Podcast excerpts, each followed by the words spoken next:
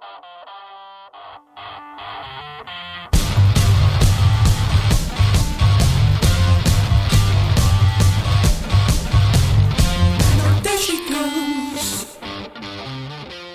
Bem-vindos ao posto emissor número 164.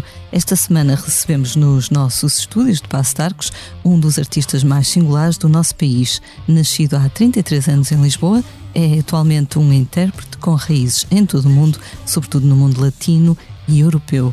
Timbre é o nome do novo disco deste dono de uma voz inconfundível. Bem-vindo, Salvador.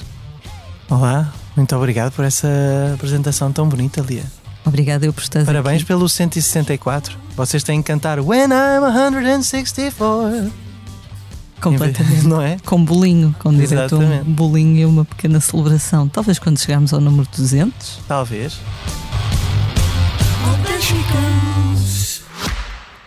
Este podcast expresso é só um de muitos que pode ouvir no site do Expresso ou na sua plataforma preferida. Histórias inspiradoras, os debates que importam, entrevistas exclusivas, da cultura à política, da economia ao humor. Ouça onde e quando quiser. Fica a par das últimas novidades em expresso.pt barra podcasts e nas nossas redes sociais. Expresso. Liberdade para pensar.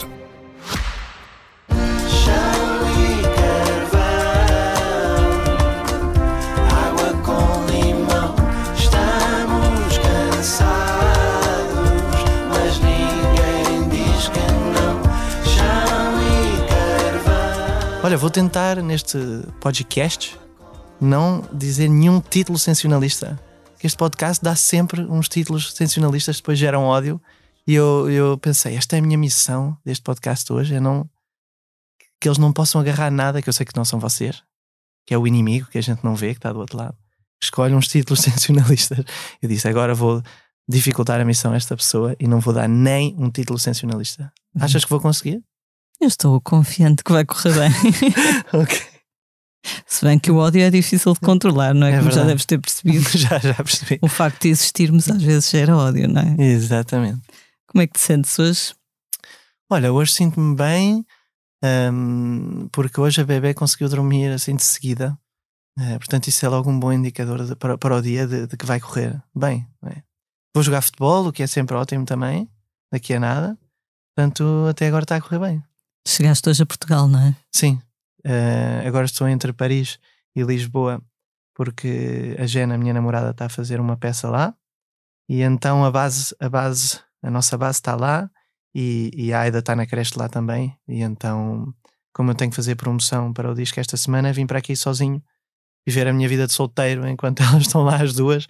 Eh, é um fenómeno estranhíssimo porque eu venho, eu, eu volto para Lisboa, elas não estão cá, eh, eu continuo a, a ir às jam sessions, aos concertos, a, a jogar futebol, portanto é isso, venho aqui um bocadinho viver a minha vida de solteiro e depois volto para lá ser pai e marido e tal. Como é que é um, um dia teu tipicamente em, em Paris? Olha, agora que ela começou a creche, eh, de repente fui levá-la ao primeiro dia e não sabia o que fazer.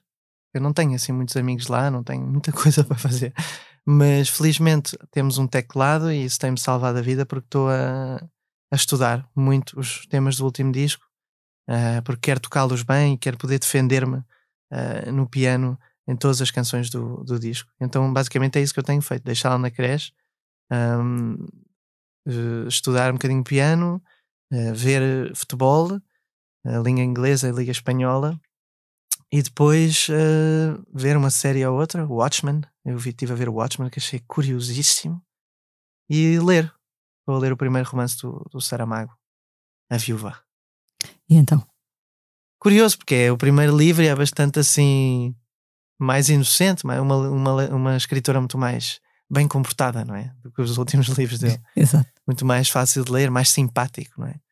Ah, não tem aquelas vísceras do, do Saramago, aquele sarcasmo que ele tem a escrever e aquela pontuação louca, não tem isso. Ah, portanto, na verdade, quero terminar para começar outra coisa. É um dos teus autores favoritos. Sim, acho que sim. É incontornável, não é? O meu favorito é o Walter Ugumem. Sempre. Todo o mundo, todas as épocas. Ali os franceses e os russos e, os, e os argentinos, eu prefiro mil vezes. O Walter a todos esses. Já tiveste a oportunidade de lhe dizer isso alguma vez? várias vezes.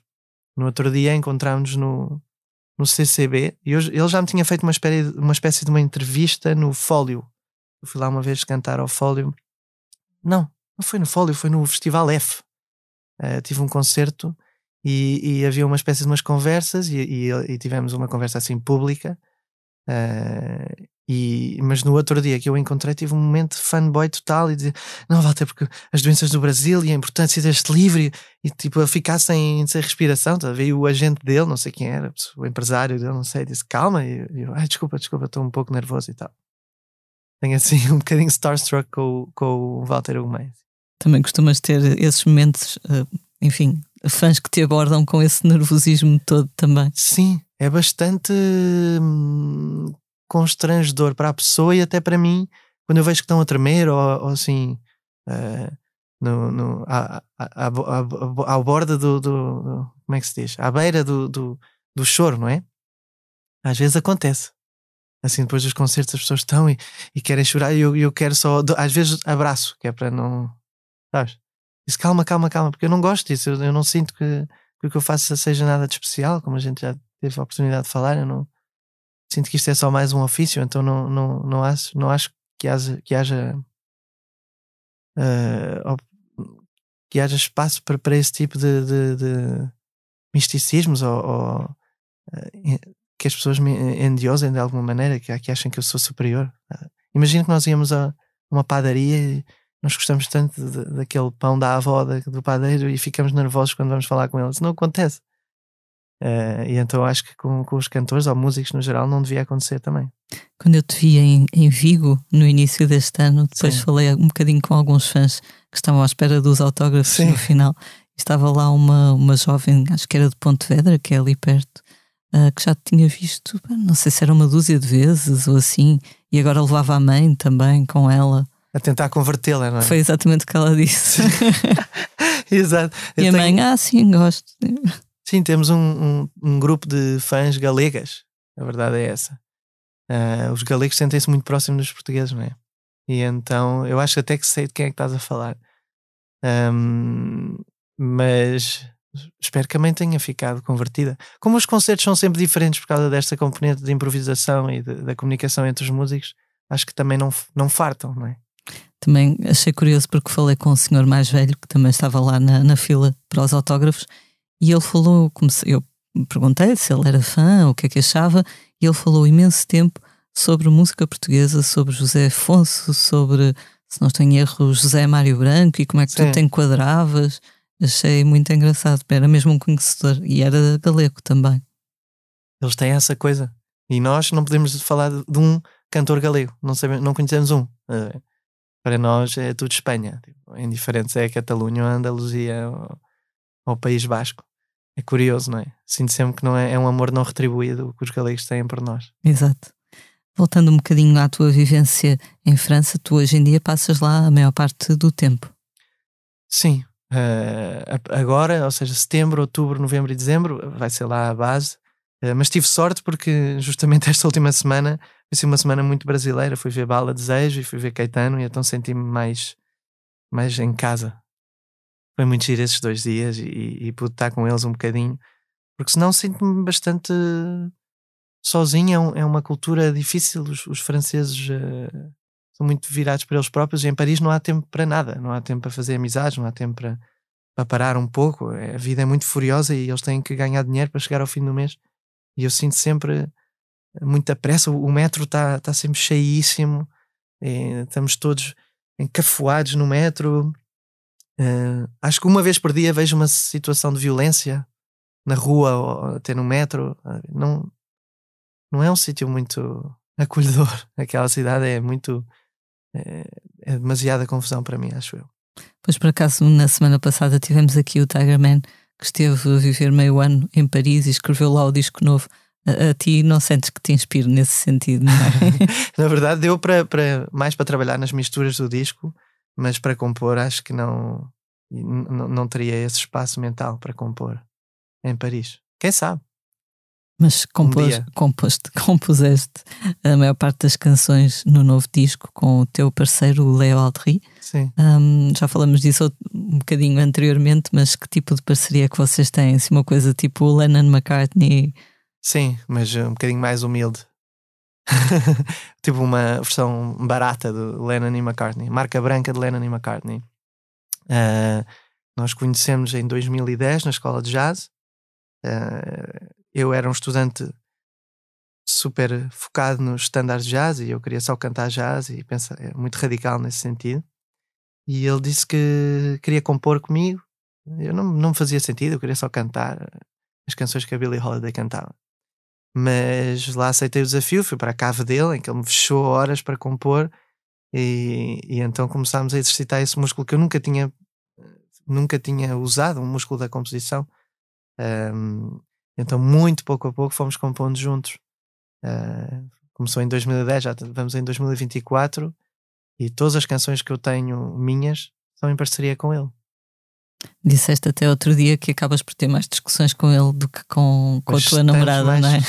Por acaso ele foi pai ontem, parabéns, Leito. Bem, não vais ouvir porque estás ocupadíssimo, mas ele foi pai ontem. Uh, e sim, nós temos uma, uma relação de, de casal chato, sabes? Uh, Antes era pior, eu acho que quando nós começámos ainda não nos compreendíamos bem uh, o que cada um queria fazer e então havia bastante, bastantes conflitos e, e a composição é uma coisa muito íntima e, e pessoal. Uh, e então a fazer a dois é sempre mais complicado. Mas com o passar do tempo fomos respeitando o espaço de cada um, um, ehm, aceitando as sugestões do outro, mesmo que às vezes não acreditemos nada. Ele às vezes faz-me sugestões que eu digo: Isso não vai funcionar. Um, mas tenho que sempre dizer que sim, porque ele nunca deixa abortar ideias antes de, de serem realizadas e, e, e, e, que possamos ouvir o resultado. Então foi isso que fizemos e, e, hoje em dia sinto que temos mais respeito um pelo outro e que isso também nos leva a outros caminhos mais interessantes. Ele é uh, venezuelano, certo? Sim, venezuelano, vive em Barcelona, uh, já tem nacionalidade espanhola, claro e acho que não vai voltar à Venezuela uh, anytime soon, não é? Por mais que o Partido Comunista acredite que aquilo é um, é um país feliz, uh, aquilo é uma ditadura horrível e todos os meus amigos venezuelanos uh, tiveram que sair e os próprios pais deles são refugiados, porque aquilo não é imigração, é refugiados de, de daquele regime comunista autoritário. É, é, curioso porque tu tens amigos venezuelanos, És amigo também, já gravaste com Jorge Drexler, que é do Uruguai. Sim. Neste disco também gravas com a Silvana Estrada, que é mexicana, em homenagem à Silvia Pérez Cruz, uh, que é catalã. Esta tua ligação ao mundo hispânico tem a ver com o tempo que passaste em Barcelona ou vai mais além disso? Passa por uma afinidade mais profunda? Olha, uh, acho que começou esta relação, começou em Barcelona, sim, porque logo quando eu cheguei comecei a ficar muito amigo dos latinos porque eu sinto que, enfim, nós também somos latinos, não é? Uh, e foi muito mais rápida a minha relação com, com os latino-americanos do que com os catalães. São mais difíceis de, de penetrar emocionalmente, não é? Mas, mas uh, a seguir a isso eu senti, não sei, que talvez sendo um, um pouco esotérico, talvez noutra vida tenha sido isso, chileno ou paraguaio, não sei, porque eu gosto tudo na, na, na, na cultura hispano-americana uh, e, e sinto-me muito próximo deles uh, na, na, cultura, na música, na gastronomia, não sei. Adorava poder eh, viver lá um tempo, poder fazer uma turnê longa lá, quem sabe. Então tenho essa ligação especial. Mas sim, começou em, em Barcelona, claramente. Disseste que somos todos latinos, nós também somos latinos. Há quem diga que os portugueses são os mais germânicos dos latinos, os mais frios. A sério, eu diria aos franceses. Não é. sei se é pela minha experiência em, em, Paris, mas uh, eu acho que quanto mais a norte, mais, mais frios, não é? Pelo, não só pela questão climática, mas pela questão emocional também. Os franceses sinto sempre mais distância, não sei, dos latinos, eu diria que são eles assim os mais nórdicos. Muito bem. Uh, a canção que gravas em homenagem, por assim dizer, à Silvia Pérez Cruz, Sim. de La Mano da Tu Voz, Uh, tu justificaste com a admiração que tens por ela musicalmente, mas também enquanto pessoa. Hum. E então ia perguntar-te o que é isso que tu tanto admiras nela enquanto pessoa, para nós que não a conhecemos. Sim. Eu sinto que a Sílvia é tipo uma brisa. E ela vai passando, e por onde ela passa, o, o vento leva e ela vai. uh, uma pessoa com poucas paranoias na cabeça, que é raro de encontrar, especialmente em 2023. Uh, uma pessoa que, que lança um single para o novo disco que é um quinteto de saxofones, sabes? De repente diz: Pronto, este é o novo single do meu disco e é um quinteto de saxofones, não, não é uma canção que fique na cabeça propriamente. Ela faz aquilo em que ela acredita verdadeiramente, a arte dela fala mais alto do que qualquer pressão que ela possa sentir na indústria. Um, sei lá, uma pessoa que, que, canta pelo simples gosto de cantar e porque aquilo lhe sai de, de dentro. Uh, eu lembro uma vez que, tive, que, que ela veio ver um concerto de homenagem ao Jacques Perrel que eu fiz. Depois ela dormiu lá em casa e tivemos a, a, cantar até às quatro da manhã. E no dia seguinte eu acordo assim, de repente, eram nove da manhã e ela estava a cantar na cozinha a tomar o pequeno almoço. Eu pensei, esta pessoa gosta mesmo disto. Tivemos a cantar até às quatro da manhã em sessão e às não. É um amor puro que ela tem por, aquilo que ela faz. Uh, e acho que é por todas estas razões.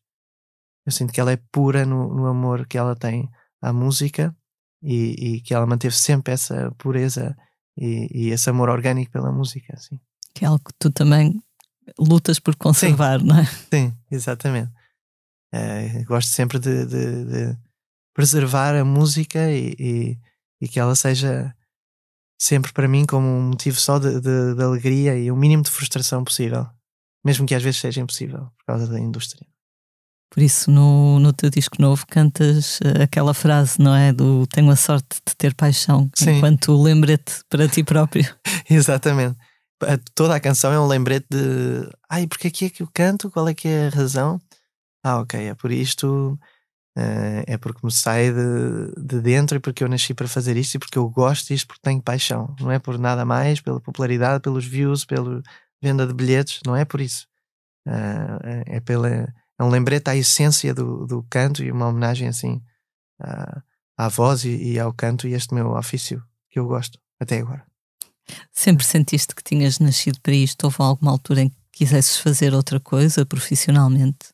Sim, uh, costumo dizer que isto é como uma relação conjugal, porque eu desde o, desse, desde o do quinto ano, quando tinha 11 anos, cantei pela primeira vez na escola e fiquei para sempre rotulado como cantor, não é? E então, como é uma relação tão longa, houve fases da minha vida em que eu rejeitei, não é? Queria fazer outra coisa, e não posso ser que eu seja reduzido a isto e que seja só um cantor, não é? Por isso é que também me fez tão, tão bem ser pai e perceber que também sou, sou pai, sei ser pai e consigo fazer com que a Aida sobreviva, não é? Isso fez-me sentir bem. Ah, afinal, não sou só cantor. Mas ao longo da minha vida tive estas fases de, de rejeição da música e houve uma muito forte que foi depois do, do, dos ídolos, não é? Do programa de talentos. Uh, o ídolos, quando, quando fiz, agora é que é a parte que eu tenho que ter cuidado para, para não dar aquele título Uh, quando fiz esse programa percebi que, ele não era um programa de música, era um programa de entretenimento para as pessoas uh, e, e, que a música era um detalhe muito pequeno no, no, meio daquilo. Mas quando eu saí do programa senti que, que, que, ah, ok, se isto é música, então não quer fazer parte. E na por cima estamos a falar numa altura em que toda a gente via. Hoje em dia, muito pouca gente, eu acho, vê o The Voice ou estes programas, mas na altura eh, era, era todo, todo o país parava para ver aqueles programas. E toda essa pressão que eu senti uh, não fez-me sentir super desconfortável. Eu não sabia quem era enquanto artista, obviamente. Eu tinha 18 anos.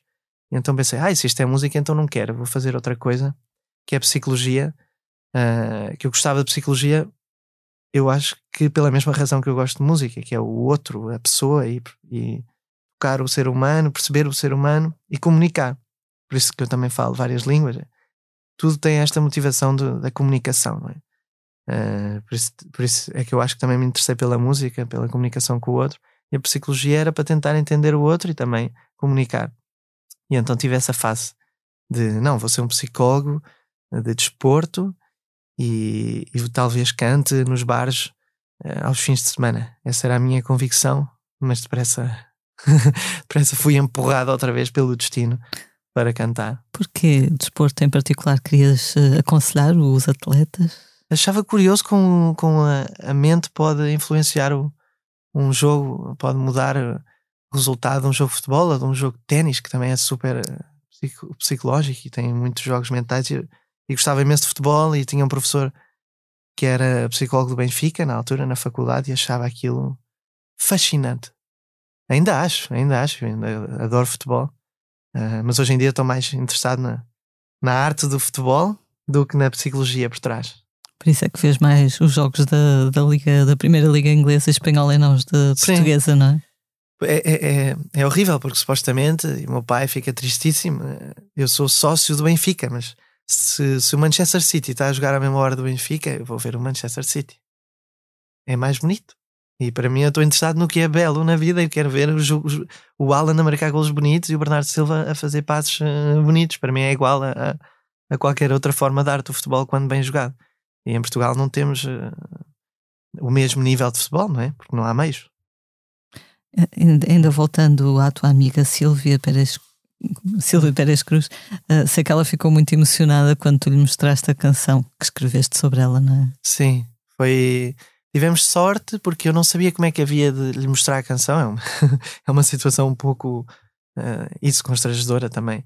Uh, e, e demasiado intensa e então falava, ela já sabia há muito tempo que eu tinha escrito a canção, que a Silvana tinha cantado. Ela dizia, ai, não sei, manda-me a canção, mas depois ao mesmo tempo eu quero estar contigo quando a ouvir, então não sei. Então, o tempo foi passando e faltavam oito dias para o single sair. E eu disse, olha, tem que ser agora.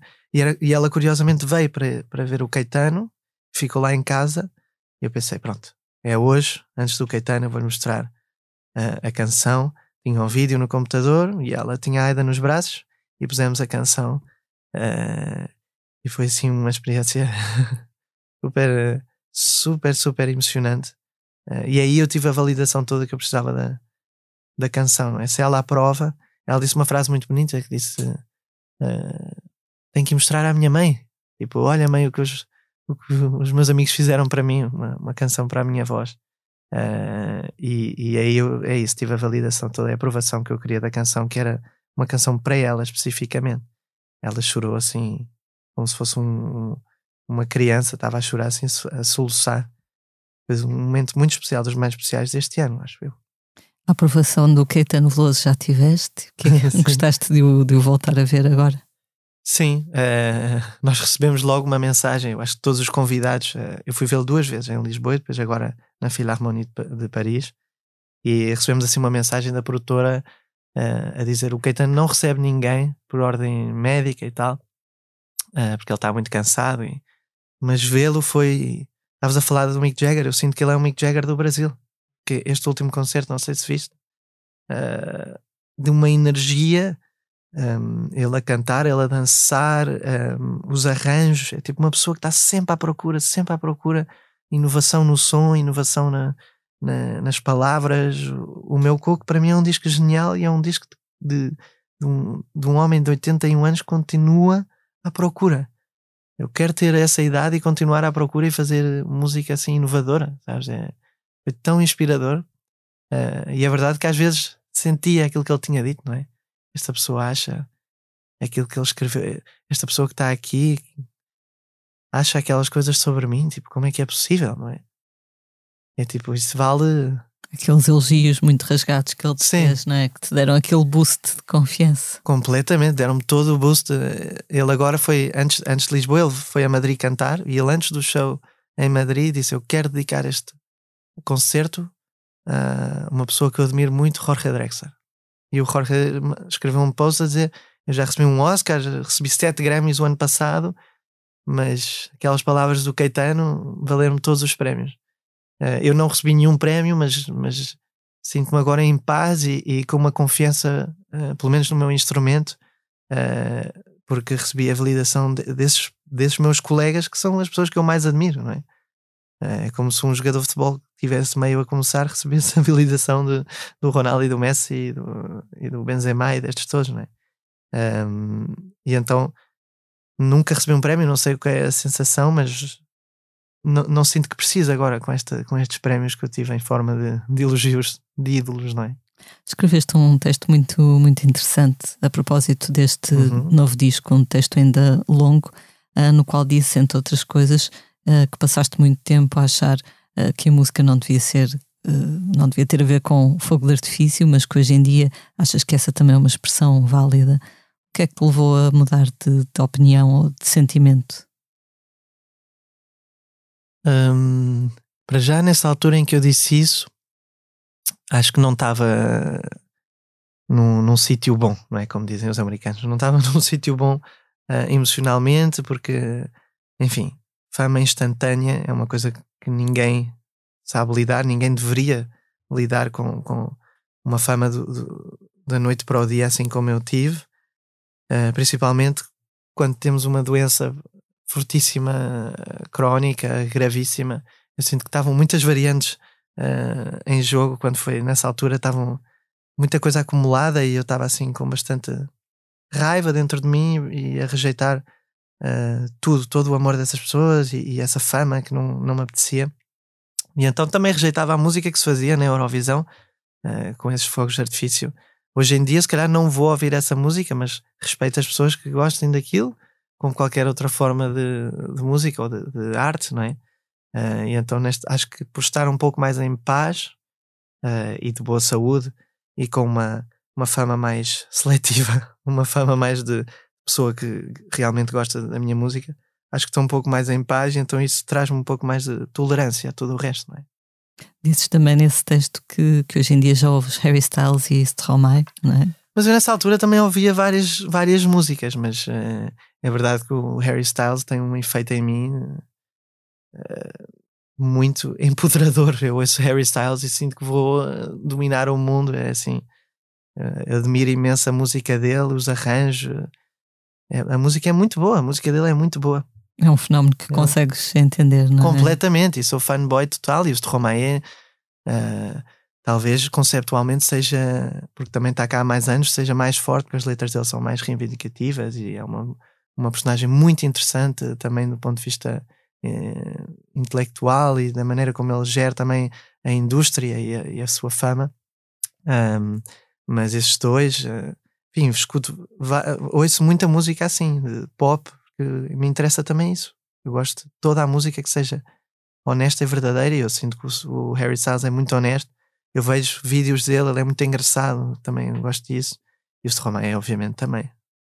Aqui há umas semanas estivemos aqui a Milhanas e uhum. a propósito do festival, ela, ela ainda foi ao festival acompanhar a Maro naquele coro Sim.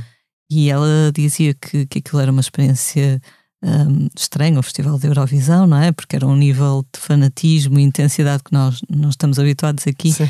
E depois disse: Bem, eu só fui acompanhar no coro, imagina o Salvador ali sozinho. E então ela usou uma frase que foi: Ele foi um guerreiro. é, é, é curioso porque talvez Lia, talvez ela tenha vivido mais momentos do que eu, porque eu estava constantemente no camarim, eh, porque fazia, estava a fazer uma retenção de líquidos muito importante, e então estava sempre uh, deitado no camarim com as pernas para cima. Quando estás com as pernas para cima, não sei porque a gravidade uh, é mais provável fazer xixi, faz mais, faz xixi com mais frequência. e então eu estava muito fora disso porque estava com o meu médico lá e estava fechado no camarim. Eu acho que isso também me salvou de, de fritar completamente.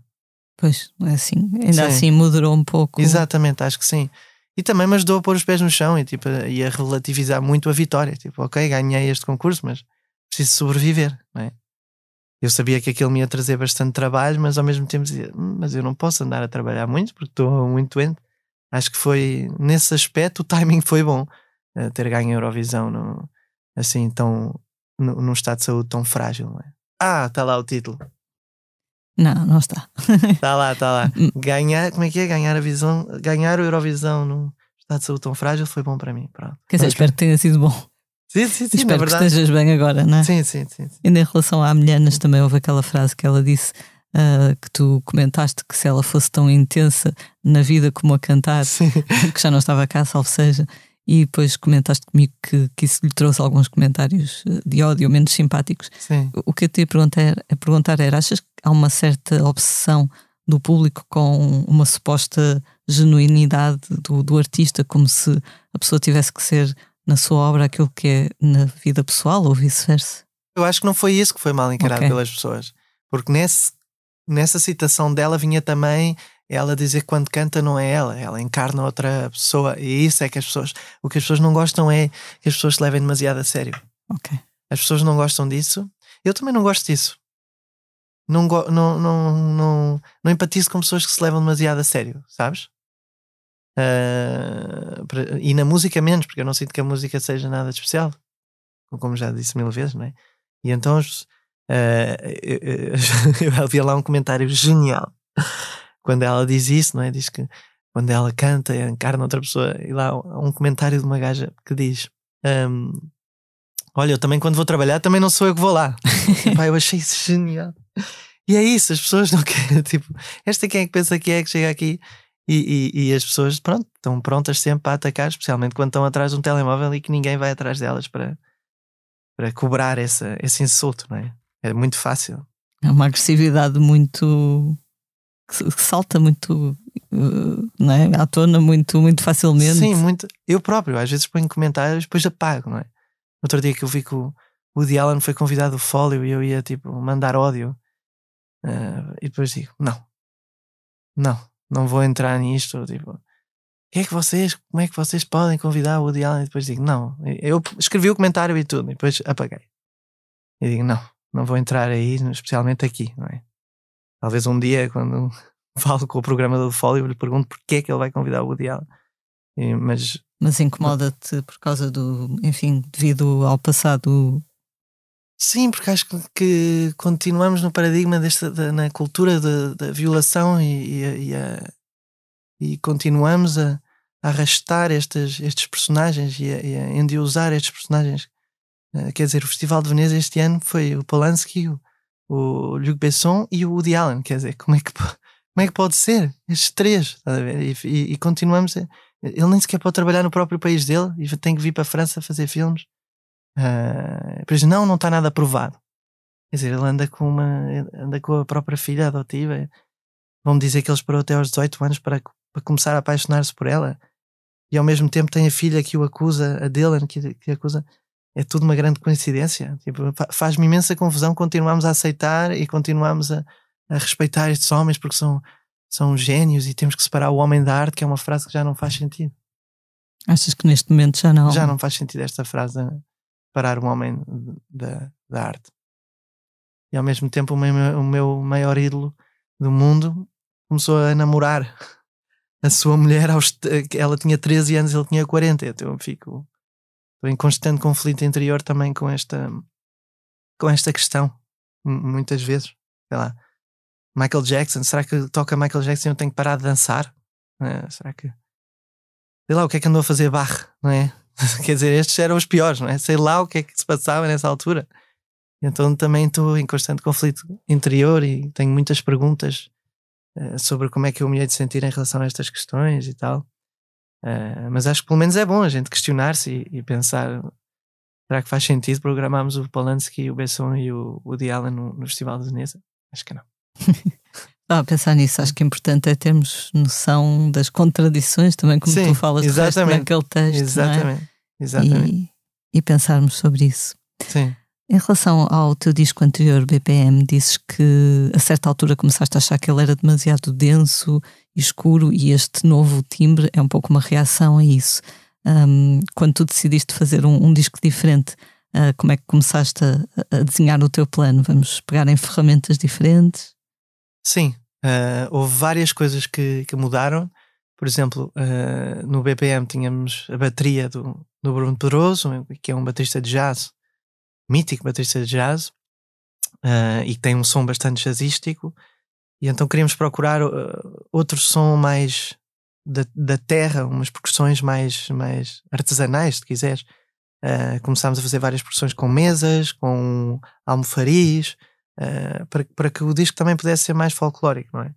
Ao mesmo tempo, os pianos também não eram tão jazzísticos, fomos sempre procurar cordofones mais tradicionais, queríamos um disco mais folclórico, também uh, as harmonias e as melodias acabaram por ser mais simples, uh, tocar menos acordes, mas tocar acordes com mais significado, uh, melodias que se possam cantar, ritmos que se possam dançar.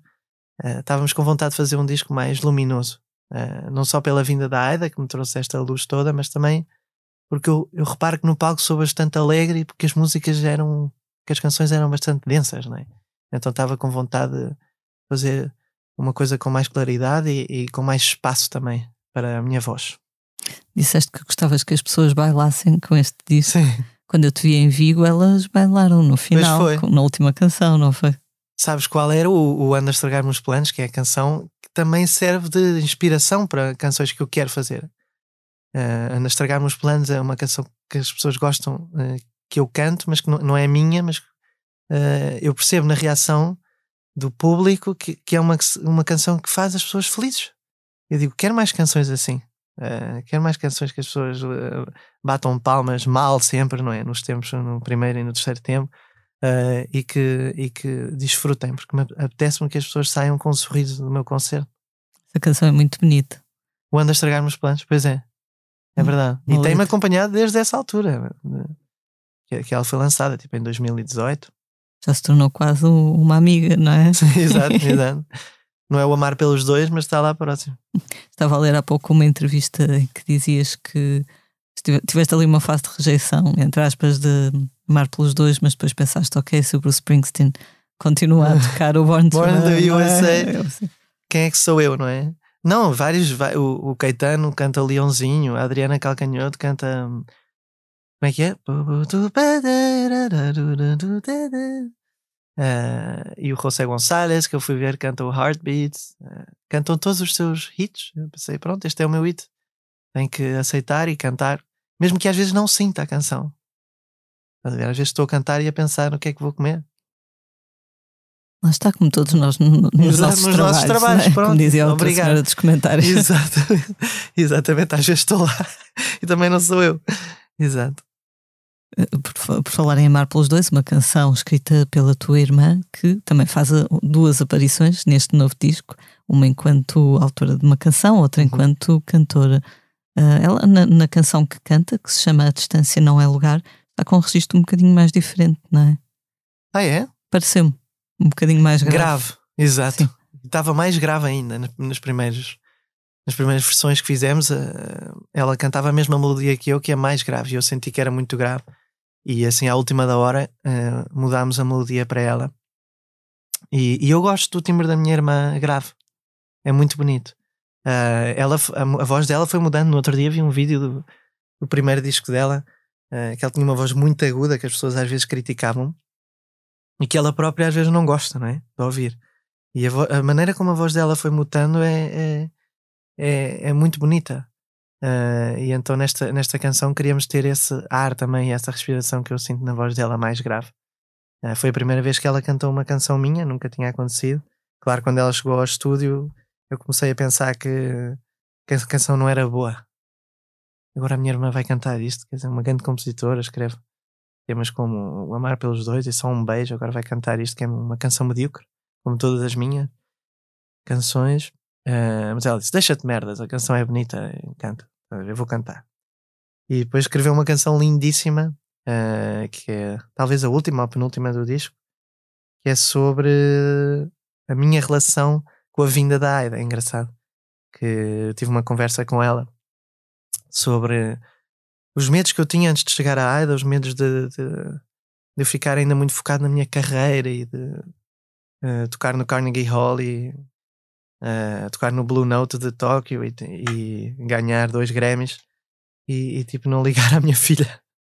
Mas eh, a canção fala assim sobre essas preocupações e no fim, obviamente, eh, diz se tu chegares e, e eu desaparecer para só estar contigo, é bom sinal. E a verdade é que hoje, antes de vir para Portugal e estava lá confortável, pensava: na verdade, eu não preciso de cantar, só preciso de ser pai. Você, a Jana trabalha e eu fico, sabes? É muito perigoso porque uma pessoa fica na rotina. Eu eh, percebo o encanto da rotina de ir levá-la à creche, porque ela cresce, fazer o jantar, dar-lhe o banho tal. E, e uma pessoa pode ficar para sempre ali. Eu podia, na boa, ficar só a ser o pai da Aida eh, e de repente estou com uma preguiça enorme do disco novo, a ensaiar toda a promoção, não sei o quê. De repente queria ficar ali refugiado na, na, na, na paternidade. O que é que te dá um carinho, um amor, um não sei, aquela, aquela alegria que falavas há bocadinho de sentir que ah, eu também sei fazer isto, eu também. Sim. Eu de repente sinto que poderia só fazer aquilo, sabes? É muito perigoso. E a própria Jana também sentiu isso antes de ir trabalhar. É, Mas enfim, tenho que o fazer, não tenho outra hipótese.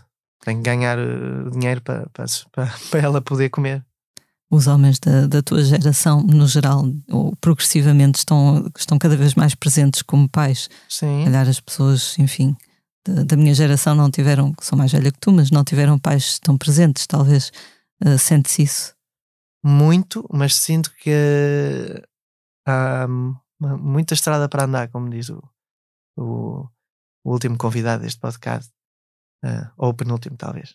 O Jorge Palma foi, esteve na capa da revista. Assim, Exato.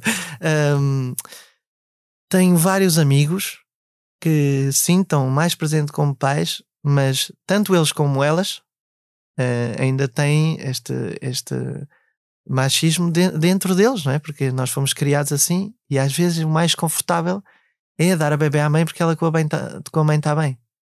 Uh, e eu sinto isso dos dois lados. Muitas vezes um, nós estamos os dois a dormir uh, e a Aida acorda de repente e a Jana diz: Não, não, não, eu vou, eu vou lá. Eu disse, Mas porquê é que vais tu lá? Já foste lá há bocado? Não?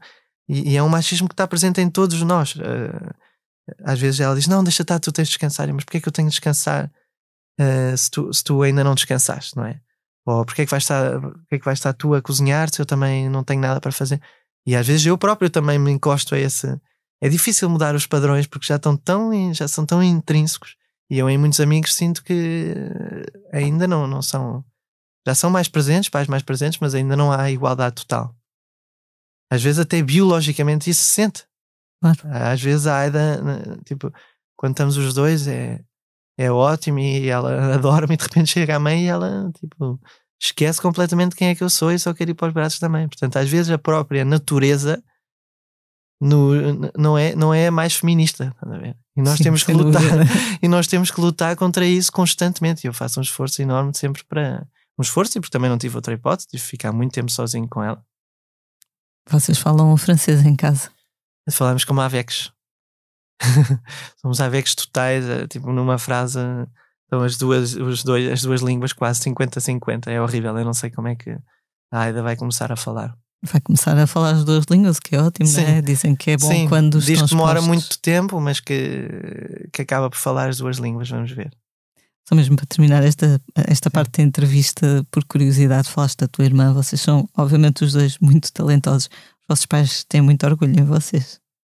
Sim, uh, mas como tudo na vida, também banalizam, não é? pronto, já é o nosso trabalho. Tipo, a gente diz: Olha, eu aqui no, no cartaz na, na, nos armazéns do Chiado, um concerto, boa, mas tipo, pronto.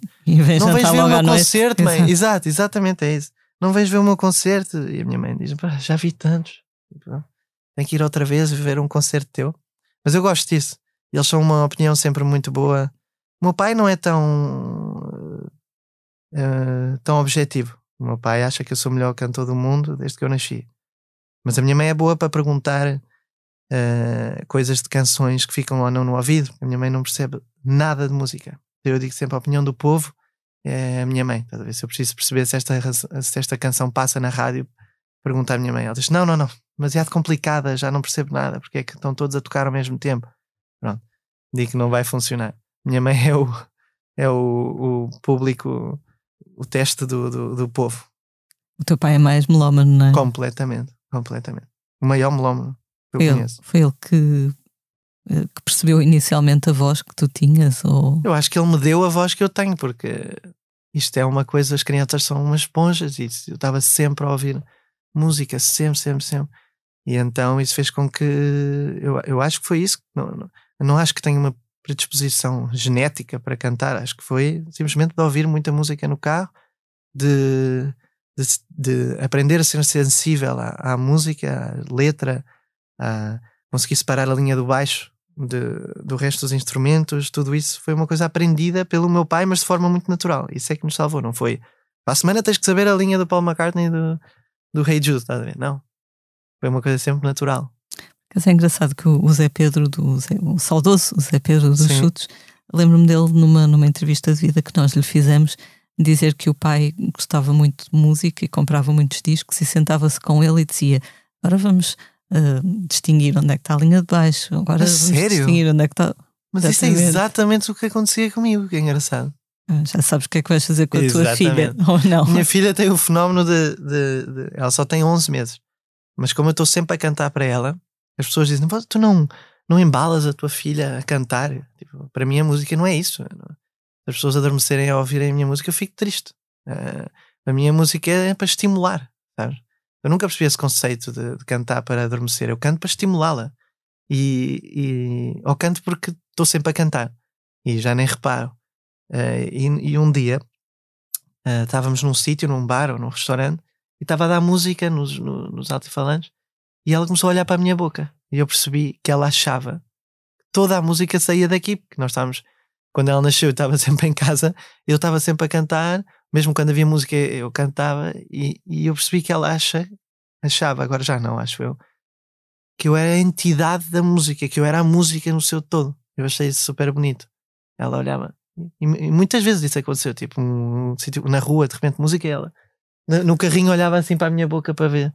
Eu disse: Não, não sou eu, também há outras músicas a acontecer fora da minha boca, não é? Muito ternurento isso. Sim.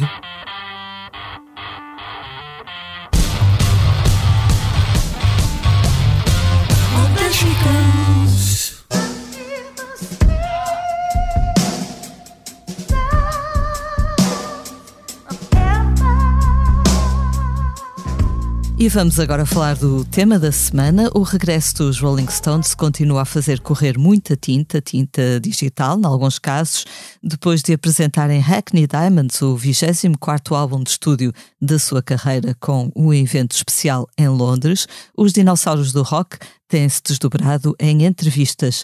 Mick Jagger e Keith Richards, as duas figuras de proa da banda, são os destacados para estes encontros com a imprensa, dos quais têm saído algumas revelações curiosas. Ao Wall Street Journal, por exemplo, Mick Jagger disse que poderá deixar a sua parte dos direitos sobre as músicas dos Rolling Stones a instituições de caridade e não aos seus filhos. Isto porque, segundo Jagger, os seus oito filhos com idades compreendidas entre os 6 e os 52 anos não precisam de, passo a citar, 500 milhões de dólares para poderem viver bem. Na mesma entrevista, Mick Jagger não pôs de parte a hipótese de um dia que já não esteja por cá, a banda continuar nos palcos com uma digressão em modo holograma, como aquela que os ABBA puseram em marcha recentemente. Por seu turno, Keith Richards afirmou ao jornal inglês The Telegraph que John Lennon e George Harrison dos Beatles podiam muito bem ter feito parte dos Rolling Stones e que a música pop e o rap que se faz hoje são lixo. Não gosto de ouvir pessoas a gritar comigo, para isso não preciso de sair de casa, disse o guitarrista. Outra declaração interessante e mais progressista veio de Mick Jagger à rádio canadiana CBS. Disse o vocalista dos Stones que antes era extremamente difícil comprar, por exemplo, um disco de blues de 55, ao passo que hoje, e graças ao streaming, é muito mais fácil ter acesso à música de qualquer período. Para Mick Jagger é importante acompanhar a evolução dos tempos, nomeadamente no que a estes novos formatos diz respeito. No meio de tanta entrevista, os Rolling Stones continuam a desvendar o novo Hackney Diamonds. Sweet Sounds of Heaven é o título do novo single, que conta com Lady Gaga e Stevie Wonder como convidados.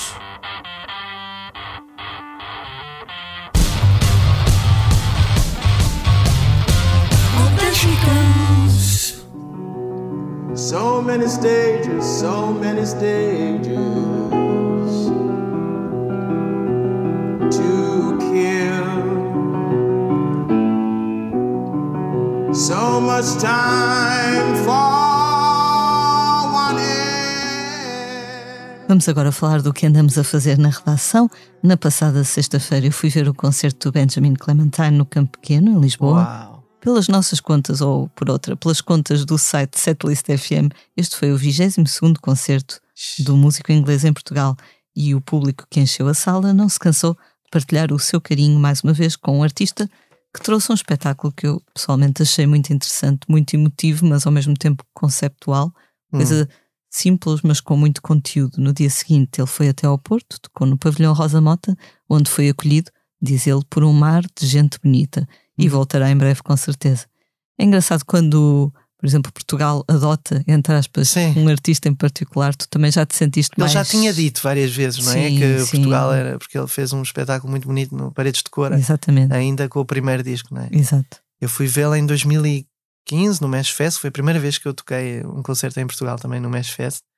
E eu lembro-me que foi Benjamin Clementine e Patrick Watson. E foi os dois dos concertos mais bonitos da minha vida. Talvez o, o, o primeiro do Benjamin Clementine, talvez, talvez tenha sido o concerto mais bonito da minha vida. Depois fui vê-lo ao Campo Pequeno, que é um sítio que devia ser ilegal fazer concertos, que é o pior som que eu conheço de todas as salas deste mundo, eu já toquei em várias, e o Campo Pequeno é, talvez não seja para os touros, porque isso tam- também não está bem, mas também não é para a música. Desculpem lá dizer aqui, ó, ó, agora não vou dizer o nome dele, mas é, a, a música, é, o som é terrível. Fui ver o Bob Dylan, terrível, tudo terrível. E, e o próprio concerto, ele estava numa procura também, não sei se estavas lá nesse. Nesse não, mas este achei surpreendeu-me bastante. Ok. Eu senti que ele próprio também não gostou nessa altura. Também eu estava. O primeiro concerto foi tão especial e este segundo disco Claro. era muito mais conceptual. Sim, sim, sim. não era?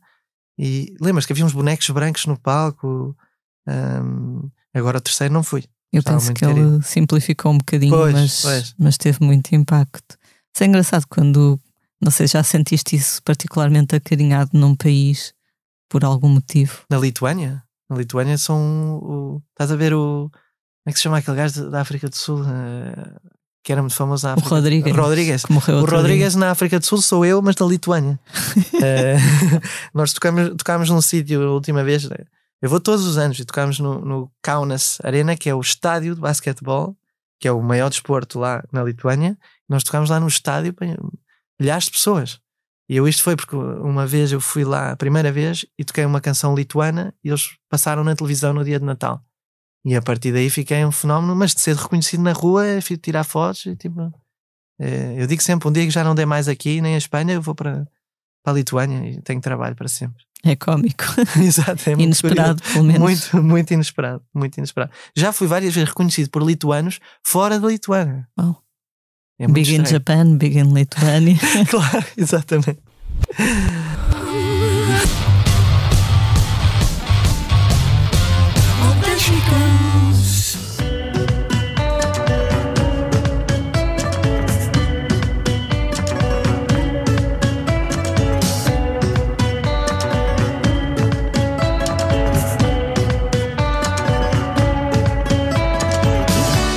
Vamos agora falar dos discos da semana. Esta semana chegam às lojas vários álbuns aguardados, como o Timbre do nosso convidado Salvador Sobral, o Zeitgeist do Paulo Furtado, que esteve connosco na semana passada.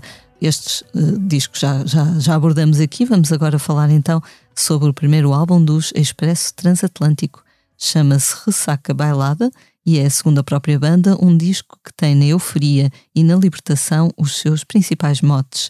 Depois de um primeiro EP e de vários concertos, incluindo em Paredes de Cora, no passado verão, um belo concerto que eu vi, o trio de Gaspar Varela, do seu irmão Sebastião Varela e de Rafael Matos, apresenta um disco que tem canções como Barquinha, com a voz de Conan Osiris, Bombalia ou Gangster, Gangster, entre parênteses, canção para Dead Combo. Parece ser uma homenagem da banda a uma das suas grandes referências.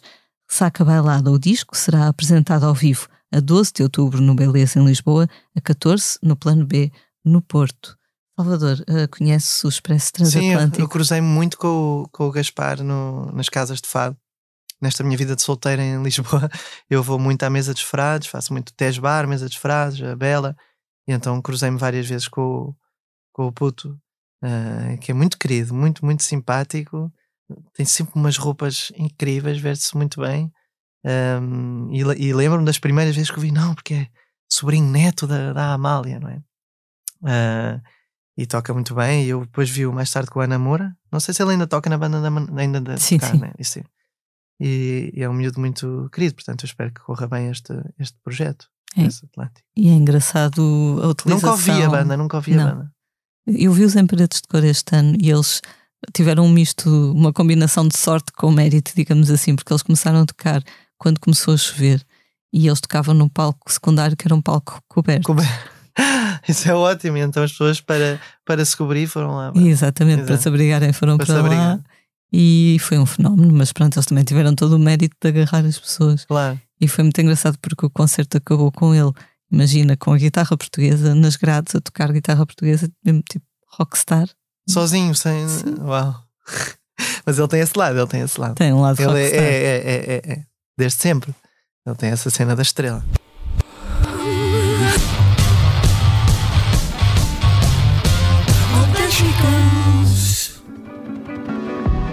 I'll still be here when you come back from space.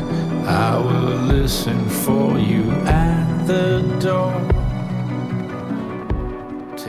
Vamos agora falar dos concertos desta semana. Esta quinta-feira, dia 28, os veteranos Táxi vão atuar na Culturgest em Lisboa. Também na quinta, o Teatro São Luís, na capital, recebe uma homenagem a Pedro Gonçalves, dos Dead Combo, que morreu há dois anos. Chama-se esse, esse Olhar Que Era Só Teu e vai contar com a participação de Aldina Duarte, Filipe Melo, Gaspar Varela, lá está, Peixe e, naturalmente, Totrips, companheiro de Pedro Gonçalves nos Dead Combo, entre muitos mais.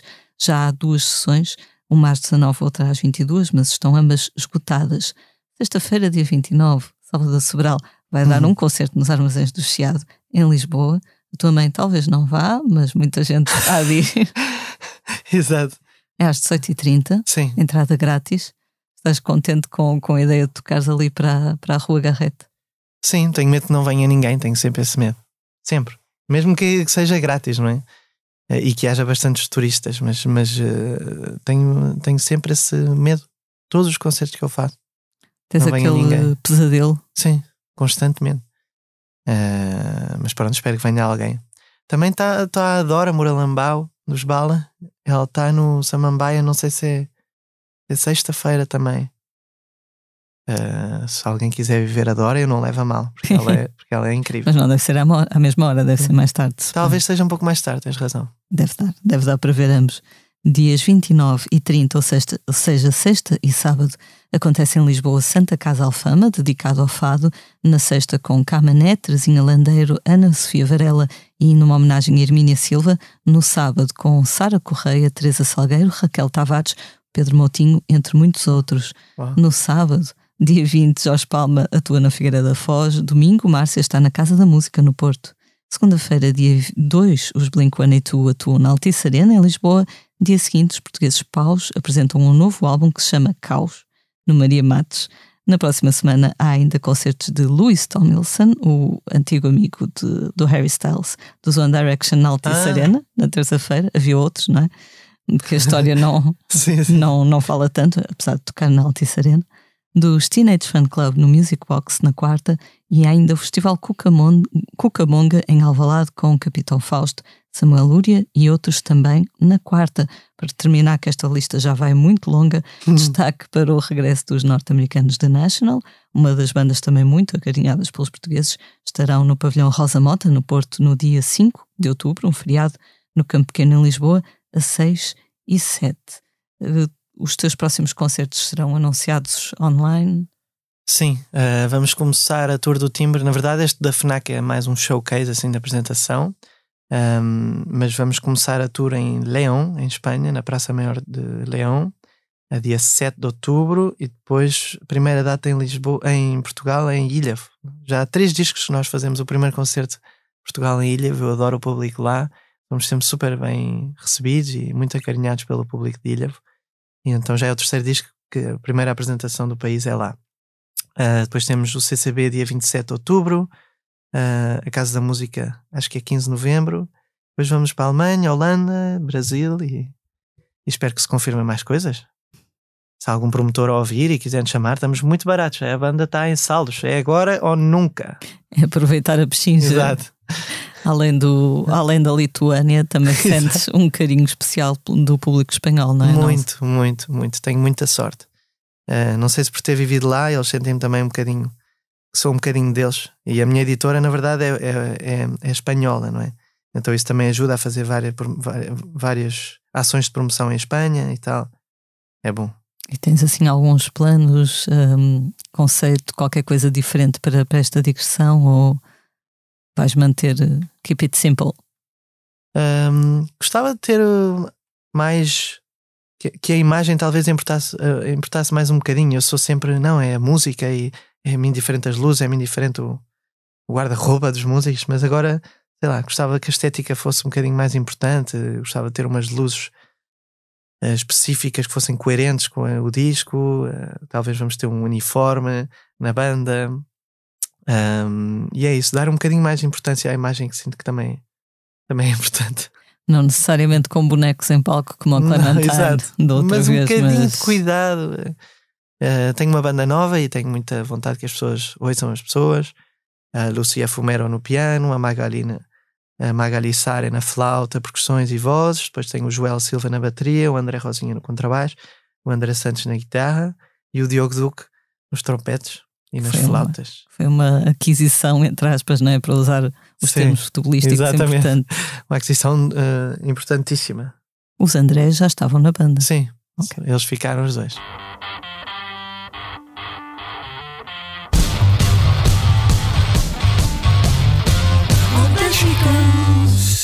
De la mano de tu voz he soltado mil tristezas, he encendido el corazón para despejar la maleza.